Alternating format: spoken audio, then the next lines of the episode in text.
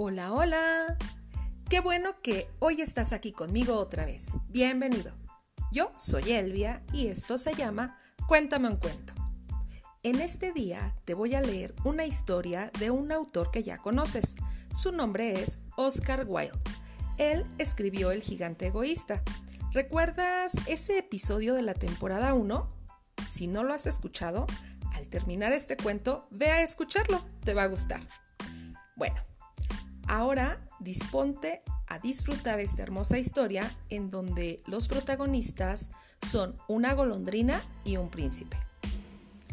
Ponte muy cómodo, cierra tus ojitos y deja volar tu imaginación porque ya comenzamos.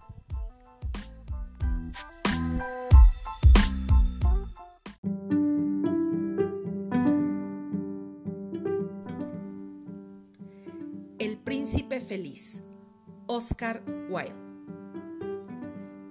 Sobre una columna muy alta que resaltaba por encima de la ciudad, se encontraba la estatua de un príncipe llamado el Príncipe Feliz. Esta estatua estaba hecha con láminas de oro de 24 quilates. Sus ojos eran dos brillantes zafiros y el mango de su espada lo adornaba un gran rubí, rojo como el fuego.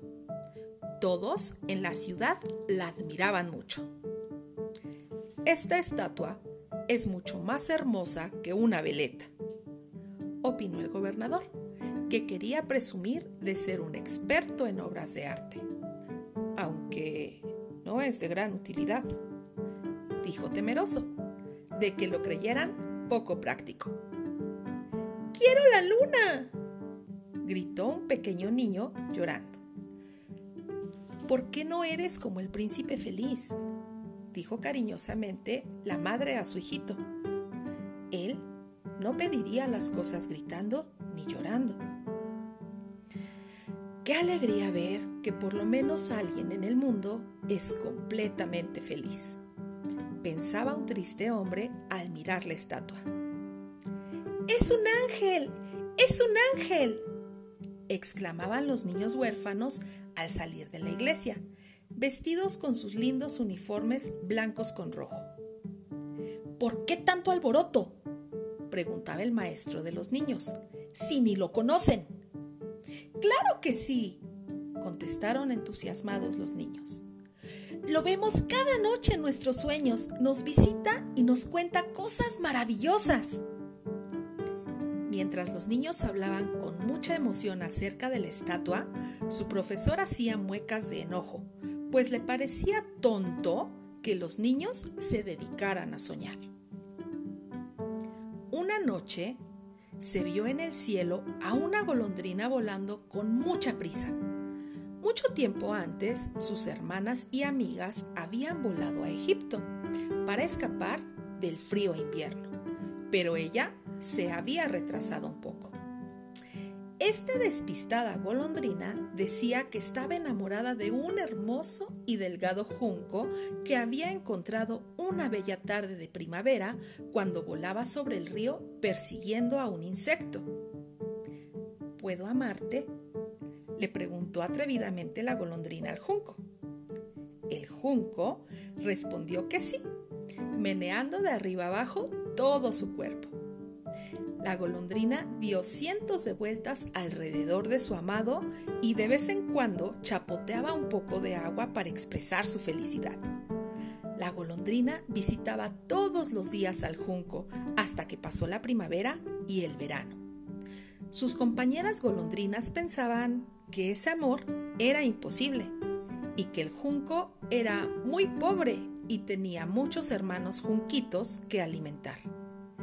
Decían esto porque toda la orilla del río estaba cubierta de millones de juncos, unos grandes y otros pequeños, pero todos eran una sola gran familia. Cuando terminó el verano y llegó el otoño, las golondrinas se prepararon para viajar lejos de ese lugar y buscar un lugar más cálido. La golondrinita estaba tan alegre con la compañía de su junco que no se preparó para el viaje. Y cuando llegó el momento de partir, todas sus compañeras la abandonaron. Cuando ella se dio cuenta de lo que sucedió, comenzó a sentirse muy sola, pues no tenía con quién platicar, ya que su junco no sabía hablar, ni mucho menos cantar. Eres muy aburrido, le decía la golondrina. Nunca me platicas nada. Y el junco permanecía en silencio, bailando al compás de la brisa. Lo único que haces es estar de coqueto con la brisa y a mí no me haces caso, le reprochaba la golondrina. Y el junco continuaba callado, meciéndose cada que soplaba la brisa. Además, dijo la golondrinita, a mí me gusta conocer el mundo y tú no puedes viajar. Tú no me amas. Si me amaras, querrías venir de viaje conmigo. Ven conmigo, le propuso la golondrinita. Pero el junco, callado, le dijo que no, moviéndose de un lado a otro. No podía dejar su hogar. No tenía pies, ni mucho menos alas, y no podía vivir sin agua. Tú no me tomas en serio, le gritó la golondrina. Ya no te amo. Me iré a Egipto con mis hermanas. Pero el junco continuó en silencio. Decepcionada, la golondrina se fue. Voló todo el día y al caer la noche llegó a la ciudad en la que se encontraba el príncipe feliz.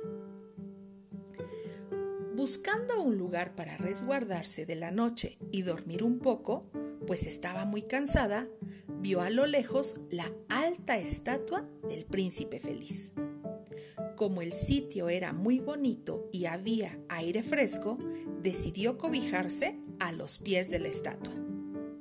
Mirando a su alrededor, la golondrina se dio cuenta de que su nueva habitación era muy bonita y lujosa, toda de color dorado.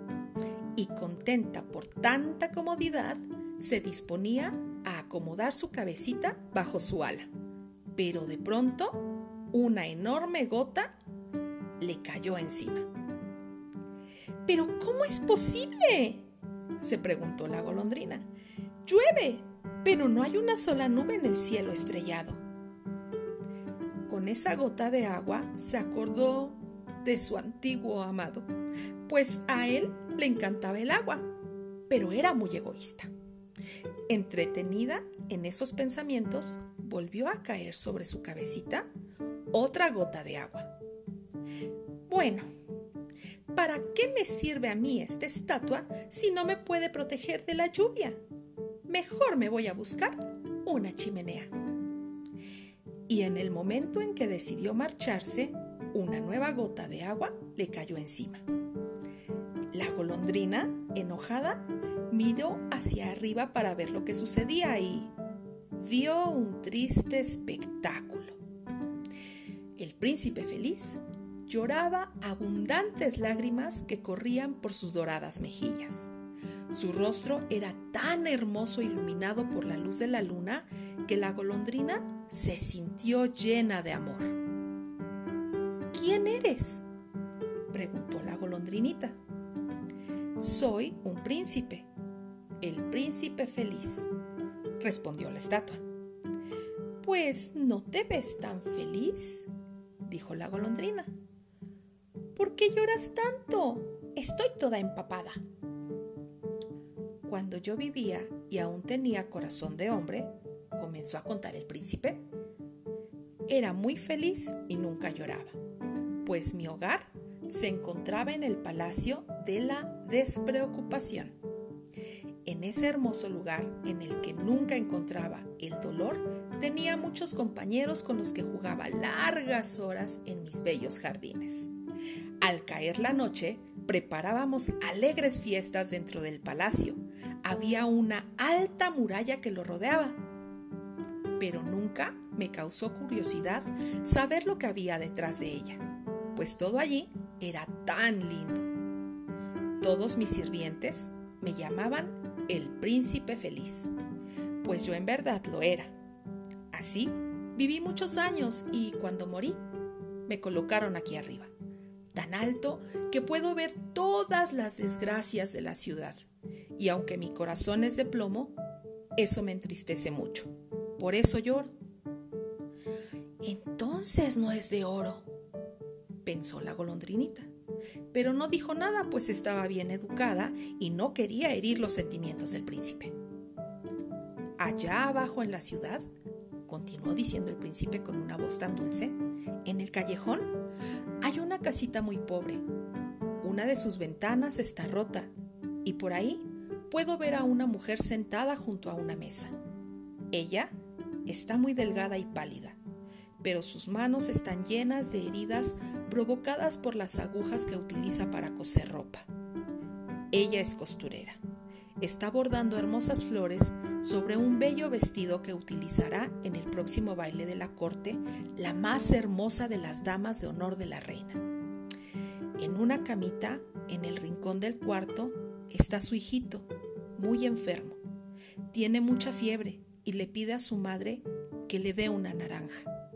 Esta no puede darle nada más que agua del río. Eso la pone muy triste. Pasa sus horas de costura llorando amargamente. Golondrinita, ¿no querrías llevarle el rubí que adorna el puño de mi espada? Mis pies están pegados a esta columna y no puedo moverme para llevárselo. No, no puedo, respondió la golondrinita. Tengo que ir a buscar a mis hermanas a Egipto y ya es muy tarde. Mis amigas están allá volando muy contentas sobre el enorme río Nilo y jugando con los bellos lotos que viven allí. Pronto irán a visitar la tumba del gran faraón. Este rey descansa allí y en su caja de madera envuelto en una tela amarilla y perfumada. Tiene un hermoso collar de color verde claro colgando de su cuello. Golondrinita, rogó el príncipe, por favor, quédate conmigo solo esta noche y sé mi mensajera. Por favor, ayúdame a llevar el rubí a esa pobre familia para calmar la sed del niño y la tristeza de la madre. No, no me gustan los niños, contestó la golondrina. Invierno pasado, cuando me encontraba volando sobre la orilla del río, dos niños maleducados los hijos del panadero se pusieron a lanzarme piedras. Afortunadamente no me alcanzaron, pues vuelo muy bien y soy muy ágil, pero de todos modos fue una falta de respeto.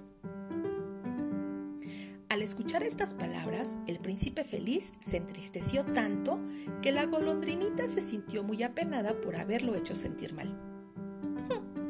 Está bien, dijo la golondrinita. Aunque Hace mucho frío aquí. Me quedaré esta noche y te ayudaré. Muchas gracias, golondrina, contestó muy contento el príncipe. Entonces la golondrina arrancó el rubí que adornaba el mango de la espada del príncipe, lo tomó en su piquito y se echó a volar sobre las casas de la ciudad. Voló sobre la catedral que estaba adornada con bellos y gorditos angelitos blancos. Pasó junto al Palacio Real y escuchó la música del baile. Una linda joven salió al balcón acompañada de su novio. Qué hermosas son las estrellas y qué hermoso es el amor, exclamó la joven mientras miraba al cielo. Me gustaría mucho que mi vestido estuviera terminado para el día del baile oficial He mandado ponerle bellos bordados, pero las costureras son muy flojas. La golondrinita pasó sobre el río y vio las blancas velas de los barcos. Pasó por el barrio judío y vio a los viejos vendedores discutir unos con otros y pesar muchas monedas en grandes balanzas de cobre. Por fin llegó a la casa y se asomó por la ventana. El niño estaba acostado en su camita y tenía mucha fiebre. Su madre se había quedado dormida por el cansancio. La golondrina entró silenciosamente por la ventana y dejó caer el gran rubí en la mesa, junto al dedal de la costurera. Luego voló despacito sobre la camita del niño para quitarle un poco el calor con sus alas. Al sentir el aire fresco que producían las alas de la golondrina, el niño comenzó a sentir un poco mejor y se quedó profundamente dormido. La golondrina salió por donde había entrado y se dirigió donde estaba el príncipe para contarle todo lo que había pasado. Curiosamente, la golondrinita sentía calor a pesar de que hacía mucho frío. Acurrucada a los pies del príncipe, comenzó a pensar en lo que había hecho y se quedó dormida. Siempre que se ponía a pensar, le pasaba lo mismo.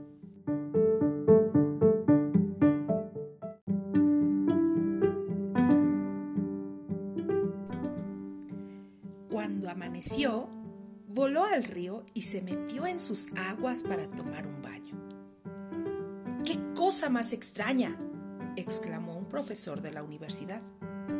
Ver a una golondrina en pleno invierno. El profesor tomó nota en su cuaderno y se dispuso a escribir una complicada carta al periódico local. Después todo el mundo hablaba de ello. Esta noche me marcharé a Egipto, pensaba la golondrina y eso la ponía muy alegre. Ese día se dedicó a pasear por todos los monumentos públicos de la ciudad y descansó en el alto campanario de la iglesia. Todos los gorrioncillos que vivían allí la miraban asombrados, pues tenía un aspecto muy elegante. Ella se alegraba de que la admiraran. Cuando terminó su recorrido, voló a donde estaba el príncipe feliz para despedirse de él. Esta noche me marcho, le dijo la golondrina. ¿Tienes algún encargo para Egipto? Golondrinita, no seas mala. Quédate otra noche conmigo, le rogó el príncipe. No, no puedo. Me están esperando en Egipto mis amigas, le contestó la golondrina. Mañana volarán hacia una enorme catarata. Allí los hipopótamos se acuestan entre los juncos y en un enorme palacio de granito vive el dios Memnan. Por la noche brillan las estrellas en lo alto del cielo y cuando sale la estrella de la mañana, todo es alegría. Por la tarde, los rubios leones bajan a beber agua a la orilla del río. Sus ojos son azules y sus rugidos más fuertes que el sonido de la catarata. Golondrina, golondrina, allá abajo, al otro lado de la ciudad, hay un joven en su estudio. Trabaja sobre una mesa cubierta de papeles y en un florerito hay varias violetas marchitas. Su cabello es negro y rizado. Sus labios son muy rojos. Sus ojos son grandes y soñadores. Trabaja mucho para terminar una obra que debe entregar al teatro. Pero ya no puede escribir más, pues tiene mucho frío. No tiene con qué encender fuego ni tampoco nada que comer. Me quedaré otra noche contigo, respondió la golondrina, que tenía muy buen corazón. Dame otro rubí para llevárselo. Ya no tengo más rubíes, dijo con tristeza el príncipe. Solo me quedan mis ojos. Son dos enormes zafiros traídos de la India hace muchos años. Toma uno de ellos y llévaselo. Podrá venderlo a un joyero y con el dinero que le dé comprará comida, combustible y podrá terminar su obra. Querido príncipe, no puedo hacer eso que me pides, dijo la golondrinita. Te dejaría ciego. Y se puso a llorar. Golondrina, por favor, haz lo que te pido. No te preocupes por mí, yo estaré bien. Entonces, la golondrina tomó el ojo del príncipe y voló hacia donde estaba el estudiante. Entró al estudio como una flecha por un agujero que había en el techo. El joven tenía la cabeza hundida entre sus brazos, así que no escuchó el aleteo de la golondrina y cuando levantó la cabeza vio el enorme zafiro sobre las flores marchitas. Seguramente esto me lo ha enviado un admirador, dijo muy contento el joven. Al día siguiente, la golondrina paseó por el puerto. Se posó en el alto mástil de un gran barco y observó cómo los marineros hacían su pesado trabajo. Cómo iban de aquí para allá, todos apurados. Ahora sí me voy a Egipto, gritó la golondrinita, pero todos estaban tan ocupados cargando y jalando cajas que no le hicieron caso. La golondrina levantó el vuelo para esta vez sí despedirse de su amigo, el príncipe feliz. Príncipe, he venido para despedirme. Hoy me marcho. Golondrina, por favor, quédate una noche más, pidió el príncipe puedo quedarme, dijo la golondrina. Pronto caerá la nieve. En Egipto, los rayos del sol caen sobre las verdes palmeras. Los cocodrilos, hundidos en el barro a la orilla del río, miran con tranquilidad los árboles a su alrededor.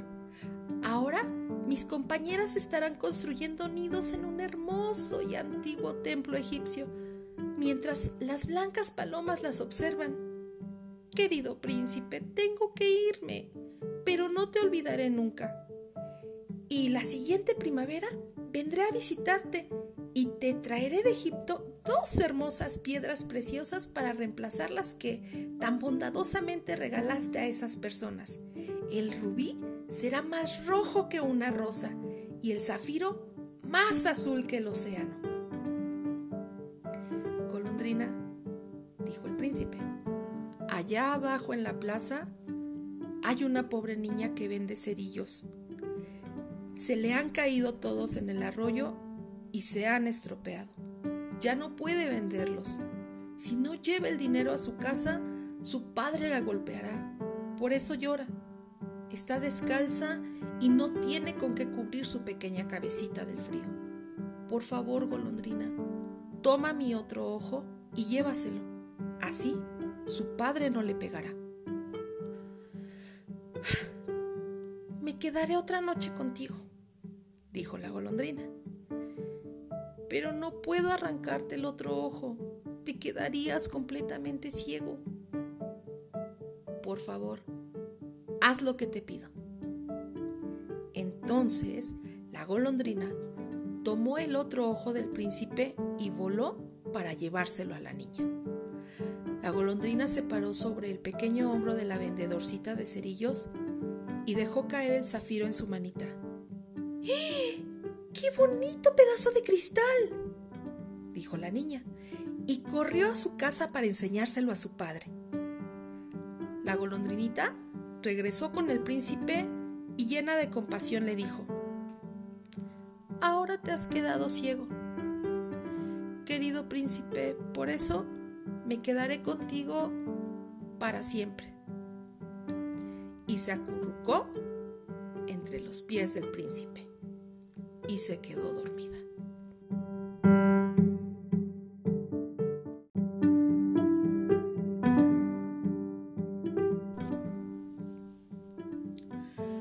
A la mañana siguiente se posó sobre el hombro del príncipe y le contó todo lo que había visto en países lejanos durante sus viajes. Le habló de los grandes pájaros rojos que se encuentran en fila a la orilla del río Nilo y pescan con sus largos picos muchos peces amarillos. De la esfinge que vive en el desierto y que es tan vieja como el mundo y que lo sabe todo de los mercaderes que pasean por el desierto junto a sus camellos y llevan en sus manos largos rosarios con cuentas de ámbar, del rey que vive en las montañas de la luna y es negro como el ébano y que tiene por Dios a un enorme bloque de cristal, de la gran serpiente verde que vive enrollada en una alta palma y es alimentada por 20 sacerdotes con panecillos de miel. Y de los pigmeos, pequeños hombres que navegan por un gran lago sobre anchas hojas aplastadas y se la pasan peleando con las mariposas. Golondrina, todo eso que me cuentas es maravilloso, pero más maravillosas son todas las cosas que soportan los hombres y mujeres. No hay cosa más sorprendente que la pobreza. Por eso, golondrina, te pido que vueles por la ciudad y me cuentes todo lo que veas. La golondrina recorrió la gran ciudad y vio a la gente rica celebrando banquetes en sus magníficos palacios, mientras los mendigos se refugiaban junto a sus puertas. Voló por los sucios callejones y vio las tristes y pálidas caras de los niños que se morían de hambre. Bajo un puente encontró a dos pequeños niños que estaban abrazados para quitarse el frío. Tenemos mucha hambre, dijeron ellos. Váyanse de aquí, este no es un dormitorio público, les gritó un malvado guardia que pasó por allí. Y los niños se marcharon corriendo bajo la lluvia. Entonces la golondrina regresó con el príncipe y le contó todo lo que había visto. Mi cuerpo está cubierto de mucho oro, le dijo el príncipe. Despréndelo a pedazos y dáselo a mis pobres. Los hombres piensan que el oro puede darles felicidad. Trocito a trocito, la golondrina tomó todo el oro hasta que el príncipe perdió su brillo y su belleza. Les dio el oro a los pobres y las caras de los niños recuperaron la alegría y jugaron nuevamente por las calles, pues ya tenían pan para comer. Largos trozos de hielo, parecidos a cuchillos de cristal, colgaban de los tejados de las casas. Toda la gente se cubría. Los niños llevaban gorritos rojos y patinaban sobre el hielo. La pobre golondrinita tenía cada vez más frío, pero no quería abandonar al príncipe, lo amaba demasiado. Se alimentaba con las migajas de pan que caían junto a la puerta del panadero cuando éste no la veía, e intentaba calentarse aleteando muy fuerte. Un día sintió que pronto moriría. Casi no tenía fuerzas, pero hizo lo posible por volar y posarse en el hombro del príncipe. Adiós, mi querido príncipe, le dijo muy quedito la golondrina. Qué bueno que por fin partes para Egipto, le dijo el príncipe. Has pasado aquí mucho tiempo, pero despídete de mí con un beso en los labios porque te amo. No iré a Egipto.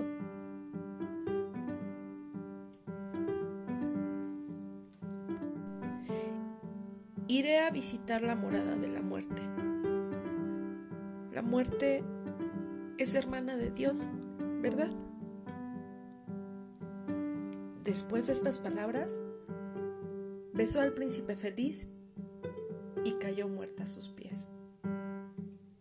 Cuando la golondrina murió, se escuchó un fuerte crujido en el interior del pecho de la estatua del príncipe, como si algo se hubiera roto. El plomo de la estatua se había partido en dos por el terrible frío que hacía. A la mañana siguiente, el alcalde de la ciudad se paseaba por la plaza con sus consejeros. Al pasar junto a la alta columna, levantó los ojos para mirar la estatua y quedó muy sorprendido. La estatua realmente estaba en muy mal estado. El rubí de su espada se había caído. Ya no tenía ojos y había perdido todo el oro que la cubría. En vez de un príncipe, ahora parecía un pordiosero. La escena era terrible y por si fuera poco tenía un pajarillo muerto a sus pies todos pensaron que si no era hermoso, ya no servía de nada. Entonces el alcalde decidió derribar la estatua. Fue fundida y quiso hacer una estatua suya con el plomo. Mientras todos discutían acerca de lo que se haría con el metal, uno de los trabajadores de la fundición encontró una cosa muy extraña. Qué raro, dijo el hombre. Este corazón de metal no quiere fundirse en el horno. Habrá que tirarlo a la basura. Y lo arrojó al montón de basura en el que había tirado a la golondrina.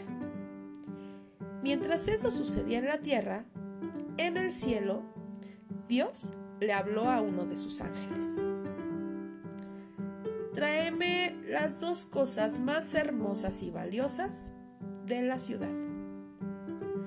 Y el ángel le llevó el corazón de plomo del príncipe y la golondrina muerta. Has hecho bien, le dijo Dios al ángel.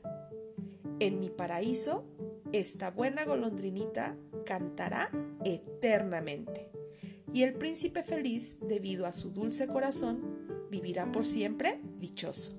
Ambos se han ganado este dulce destino por ser tan bondadosos y sacrificar sus vidas por los demás.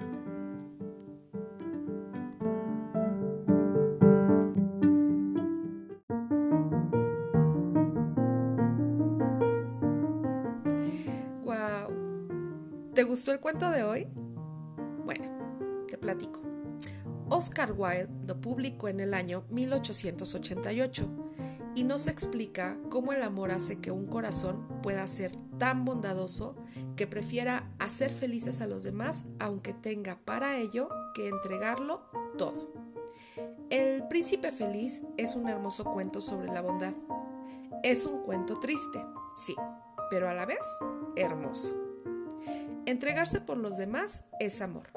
Sin duda, este es uno de los cuentos más claros de amor y más directos. La estatua del príncipe de pronto se da cuenta de las terribles injusticias que se cometen en la ciudad, de las desigualdades y también del sufrimiento de muchos. Y quiere ayudar, pero la única forma de hacerlo es entregar todo lo que tiene. Necesita ayuda y encuentra en un pájaro bondadoso la gran oportunidad de demostrar su amor. La enorme generosidad de la golondrina es la mayor muestra de amor, quien ama tanto al príncipe hasta el punto de entregar su vida con tal de hacerle feliz. Darse a los demás es el acto de máxima generosidad.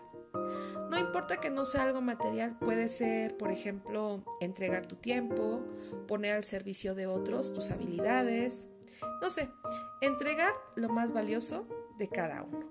Eso es amor. Platícame qué te, qué te ha parecido este cuento. Visita la fanpage de Cuéntame un cuento en Facebook y déjame tus comentarios.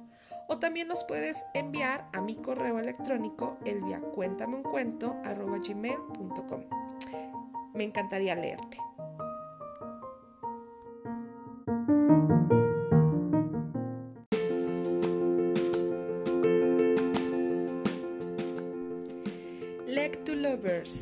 Recomendación de esta semana es el libro Comer en Italia, Rezar en la India y Amar en Indonesia, de la autora Elizabeth Gilbert, publicado por Editorial Aguilar.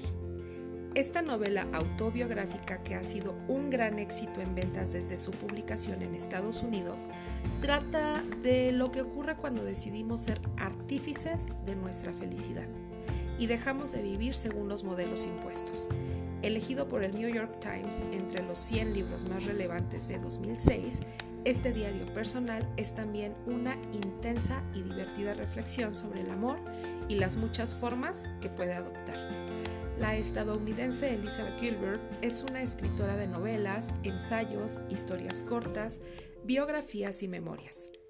Hija de un ingeniero químico y una enfermera, Creció junto a su hermana en una granja dedicada a la plantación de árboles de Navidad en Litchfield.